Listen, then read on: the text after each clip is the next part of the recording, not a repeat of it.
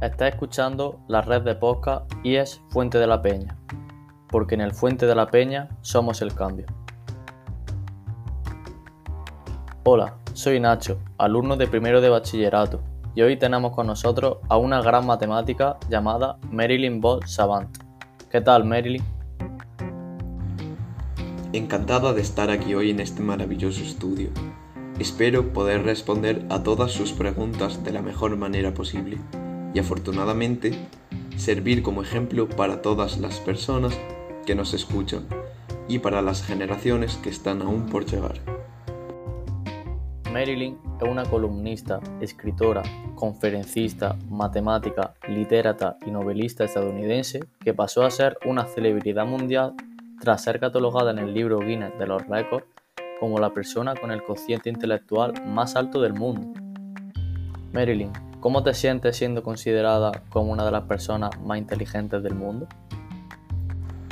En septiembre de 1956 hice el Stanford Binet, una prueba que mide la capacidad cognitiva y de inteligencia, alcanzando la puntuación máxima, lo que equivaldría a una edad mental de 22 años y 10 meses correspondiendo a su vez a un coeficiente intelectual de 228.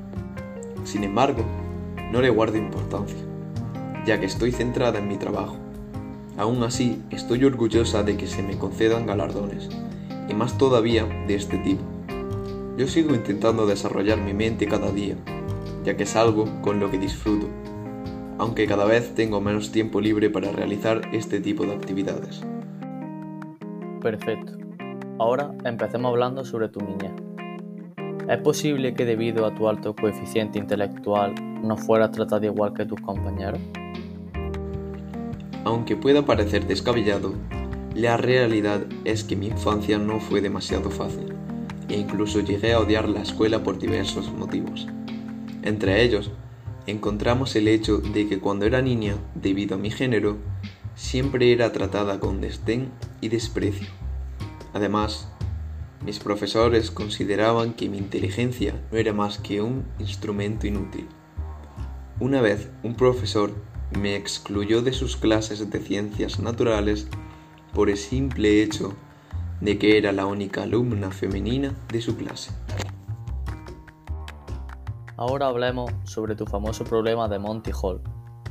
¿Qué te parece si nos explicas brevemente la solución a este? Lo he enunciado y tú lo resuelves.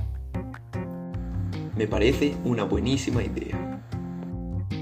Supón que estás en un concurso y te han dado a elegir entre tres puertas. Detrás de una de ellas hay un coche y detrás de las otras dos hay cabras. Tú eliges una puerta, digamos la primera, y el presentador que sabe lo que hay detrás de cada puerta abre una de las que no ha elegido, digamos la tercera, dejando ver detrás de ella a una cabra. Y ahora te pregunta, ¿quieres quedarte con la puerta 2? ¿Es mejor en este caso cambiar tu elección inicial? Conviene cambiar de puerta, ya que en el caso descrito, cambiar a la puerta 2 nos da una probabilidad de 2 tercios de llevarnos el coche frente a una probabilidad de un tercio que tendríamos si nos quedamos con la elección inicial, la puerta 1. Si no te supone mucho problema, ¿Te importaría que leamos una carta que se te envió cuando publicaste el problema en la columna del periódico para el que trabajaba? Claro, sin problema. La carta dice, como matemático profesional, estoy muy preocupado por la falta de habilidad matemática del público en general. Por favor, ayuda confesando tu error y en el futuro sé más prudente. Quizá las mujeres ven los problemas matemáticos de forma diferente a los hombres. Tú eres la cabra. Y ahora te pregunto, ¿cuál es tu opinión sobre este tipo de comentarios? Una de las cosas que más molestó a los lectores no es que la solución sea un atentado contra el sentido común, sino que además quien se había atrevido a resolverlo en público hubiese sido una mujer, cuando ya había sido estudiado en diferentes escuelas y por diferentes matemáticos. Una vez más, tuve que hacer frente a la discriminación por ser mujer ¿En qué cabeza cabe creer que la inteligencia es solo cosa de hombres? En fin, qué tiempos. Hasta aquí el episodio de hoy. Muchas gracias por acompañarnos. Te esperamos en otro podcast.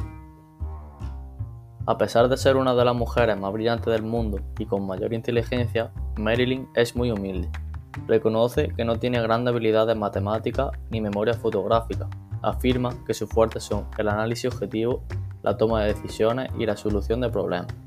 Además afirma que las personas inteligentes pueden no serlo, sino que es más probable que sean personas que están muy instruidas en un campo específico o que estén muy especializadas en una rama de conocimiento. Finalicemos con tu frase más conocida. Sé un poco de todo, pero no soy especialista en nada. Gracias por escuchar un podcast de la red IES Fuente de la Peña. Síguenos en nuestras redes sociales. Somos el cambio.